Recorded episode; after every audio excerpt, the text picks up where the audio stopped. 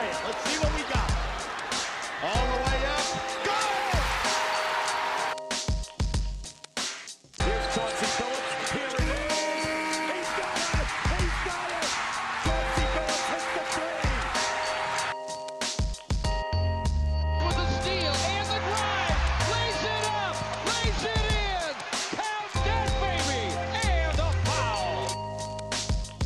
Bonjour à toutes, bonjour à tous et bienvenue pour ce premier épisode des Chroniques de Motor City.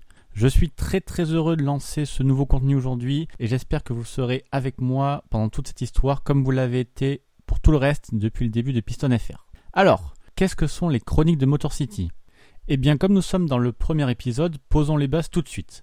Les Chroniques de Motor City, c'est désormais votre podcast dédié à la culture et à l'histoire des Détroits Pistons. Ensemble, nous voyageons à travers le temps pour découvrir ou redécouvrir les moments qui ont compté dans la vie de notre franchise préférée, depuis sa création jusqu'à aujourd'hui. Et pour tous ceux qui veulent en savoir plus, qui veulent connaître un petit peu la genèse du truc ou les inspirations qui m'ont poussé vers la création de ce podcast, sachez que j'ai publié juste avant un épisode 0. Euh, en gros, c'est un format un peu plus court que j'ai enregistré une fois en roue libre, une sorte de chronique de Motor City Origins.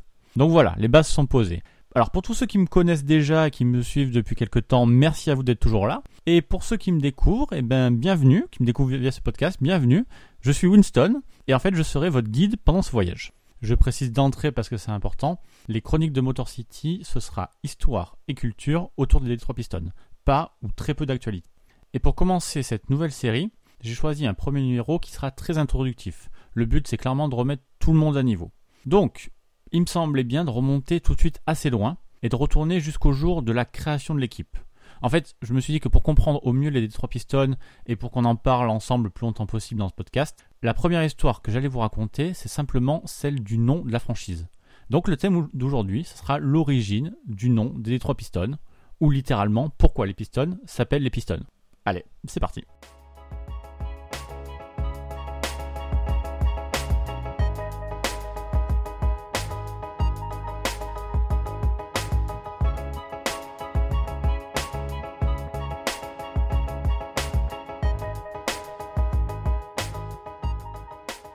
Si j'ai choisi de commencer ce podcast par la raison pour laquelle les Pistons s'appellent les Pistons, c'est parce que les histoires des noms de franchises de sport américains, j'ai toujours trouvé ça très passionnant. La plupart du temps, on a des histoires très intéressantes. Je vous laisserai chercher après ce podcast euh, sur Google avec les termes origine des noms de franchises NBA et vous vous rendrez compte qu'il y a plein d'histoires vraiment sympas. Par contre, faites juste attention. Pour certaines franchises, il y a vraiment quelques fausses histoires qui circulent. En fait, il y a autant d'histoires qu'il y a de noms, quasiment, mais on peut dégager deux tendances globalement. Il s'agit soit du vote des fans euh, pour un terme qui est censé représenter la personnalité de l'équipe. Euh, je vais vous citer les Raptors, les Mavericks ou les Timberwolves, donc des noms qui sont censés faire peur ou inspirer. Ou alors la deuxième possibilité, c'est un nom directement hérité de la typicité de la ville. Et là, je vais vous parler des Pacers, donc qui sont une référence aux Saint Miles avec leur fameuse Pace Car, la voiture de sécurité, ou bien les Bulls, qui sont censés rendre hommage au surnom de la ville qui est appelée capitale de la viande. Revenons sur Détroit parce que pour eux c'est encore un peu différent. Juste à l'instant, je vous disais de faire attention à toutes ces fausses croyances qui circulent sur Internet. Et bien, c'est exactement ce qui se passe autour de l'origine des Pistons. Euh, moi, j'ai lu, et sûrement vous aussi, euh, qu'en gros, Détroit, c'est la ville des voitures. Dans les voitures, il y a un moteur, et un moteur, c'est plein de pistons. Ce qui expliquerait l'origine du nom de l'équipe. Ben, en fait, non, c'est pas aussi simple. Et si ça l'était, ben, j'aurais pas l'occasion de faire ce podcast. En réalité, le fait que les Pistons soient domiciliés à Détroit, cette fameuse ville des voitures, c'est qu'à moitié une coïncidence. Et pour comprendre ben, toute l'histoire, on va remonter le temps ensemble, direction 1941, pour revenir le jour de la création de la franchise. Mais alors, Doc, toutes ces histoires sur les risques de modifier le futur, le continuum espace-temps, Ben, je me suis dit, on s'en balance. Nous voici désormais en 1941 et permettez-moi de vous présenter Fred Zollner, l'homme qui va fonder notre franchise des Détroit Pistons. Mais cette équipe que vous et moi on connaît aujourd'hui sous le nom de Détroit Pistons justement, ne va pas naître à Détroit. Non, non, en fait elle va plutôt naître à Fort Wayne, euh, une sympathique bourgade de 265 000 personnes située dans l'Indiana. Et oui, en fait, avant d'être domiciliés dans la Motor City, les Pistons sont simplement nés 300 km plus loin. À l'époque, Fred Zollner il engage son équipe en NBL, la National Basketball League. Euh, C'est une ancienne ligue professionnelle de basket qui a existé de 1937 à 1949. Et en fait, si Zollner a pris le temps de construire une toute nouvelle franchise, c'est dans un seul et unique but, faire de la publicité. J'imagine que vous trouvez ça étrange, hein Eh bien en fait non, et c'est même plutôt logique. Euh, Fred Zollner, lui, avant d'être propriétaire des Pistons, c'est avant tout un industriel. Et Zollner, il possédait sa propre usine de fabrication de, et oui je vous le donne en mille, de pistons. En fait, sa franchise devait d'abord servir, et même avant tout, de vitrine à son activité principale. Et Zollner, il a poussé le vice au point de donner son nom complet à sa franchise. Donc en fait, en 1941, quand les Pistons naissent, ils naissent sous le nom complet de Fort Wayne Zollner Piston. C'est un peu triste à dire pour nous, mais notre franchise préférée, elle a d'abord été créée pour devenir une sorte de panneau de publicité géant. Bon, pour autant, les premières années à Fort Wayne vont très bien se passer pour ceux qui s'appellent à l'époque les Zollner Pistons. Pendant 9 saisons en NBL, l'équipe elle est à chaque fois au-delà des 50% de victoires. Elle va aller deux fois de suite en finale, en 1942 et 1943, et puis enfin va gagner le titre en 1944 et faire un back-to-back en 1945. L'histoire elle va continuer encore 3 ans. Mais en 1948, Zollner et son équipe quittent la NBL pour aller jouer une seule saison en BAA, l'ancienne Basketball Association of America. Et en fait, au moment de ce déménagement, Zollner choisit enfin d'enlever son patronyme du nom de l'équipe. Et là, les Fort Wayne Zollner Pistons deviennent plus simplement les Fort Wayne Pistons tout court. Bon, les raisons de ce changement, elles sont très simples. Zollner, entre-temps, c'est devenu un personnage très important et il n'a plus du tout besoin de cette publicité. Alors donc du coup, de notre côté, on commence enfin à se rapprocher de l'équipe qu'on connaît aujourd'hui, mais pas tout à fait, puisque nous sommes toujours à Fort Wayne. Bah oui, parce qu'évidemment, les Fort Wayne Pistons n'est pas la même chose que les Detroit Pistons. Et donc pour passer de Fort Wayne à Détroit, pour passer de l'Indiana au Michigan, on va devoir faire un nouveau bond dans le temps. Et cette fois, je vous emmène en 1957. On va resituer le contexte. En 1957, les Fort Wayne Pistons sont maintenant en NBA, et ça marche plutôt bien pour eux, étant donné qu'ils sortent de deux finales. Alors deux finales perdues certes, mais quand même deux finales. D'abord en 1955, où ils échouent contre les Syracuse Nationals 4 matchs à 3.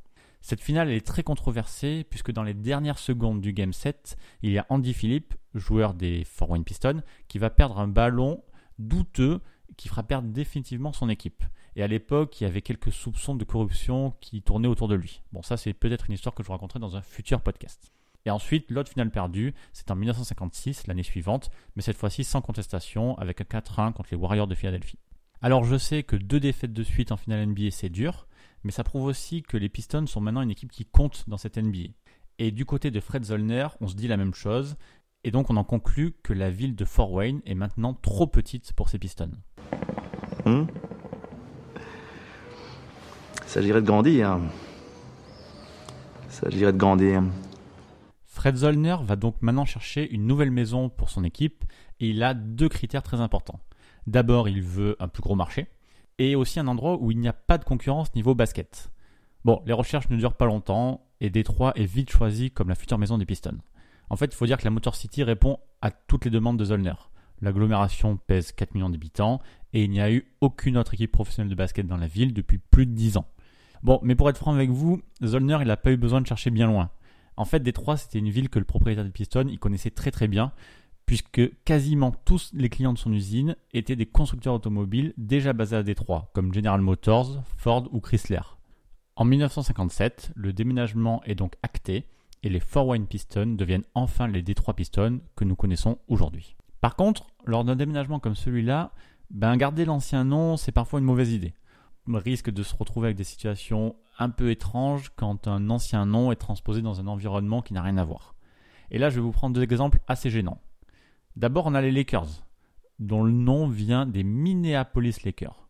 Et si ça avait du sens à Minnesota, qui est surnommée la cité des mille lacs, bah franchement, c'est beaucoup moins pertinent depuis l'arrivée à Los Angeles.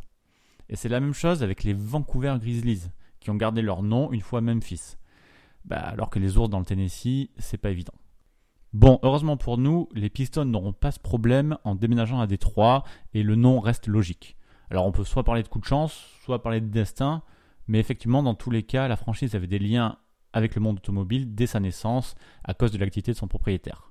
Et en fait, finalement, ben, son déménagement dans la Motor City, c'était peut-être la suite logique dans son histoire.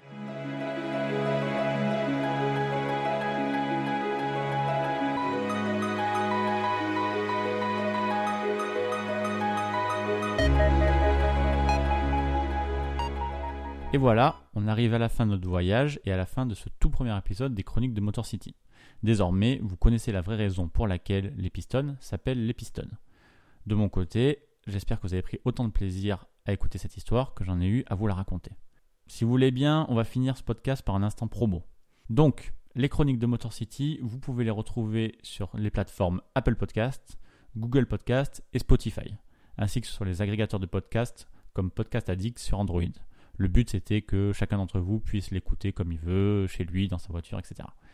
Donc si vous êtes encore là, merci une nouvelle fois d'avoir écouté jusqu'à la fin. Si vous avez aimé cette histoire, la meilleure chose que vous pouvez faire pour me soutenir, c'est déjà d'en parler autour de vous. Et le truc cool, si vous avez vraiment quelques secondes, c'est de balancer une note ou un commentaire sur iTunes. Apparemment, c'est ce qui aide à la visibilité. En attendant le prochain numéro, je vous invite à me retrouver sur Twitter pistonfr et sur le site pistonfr.com. Merci encore pour votre soutien et à très bientôt pour une prochaine chronique. Bye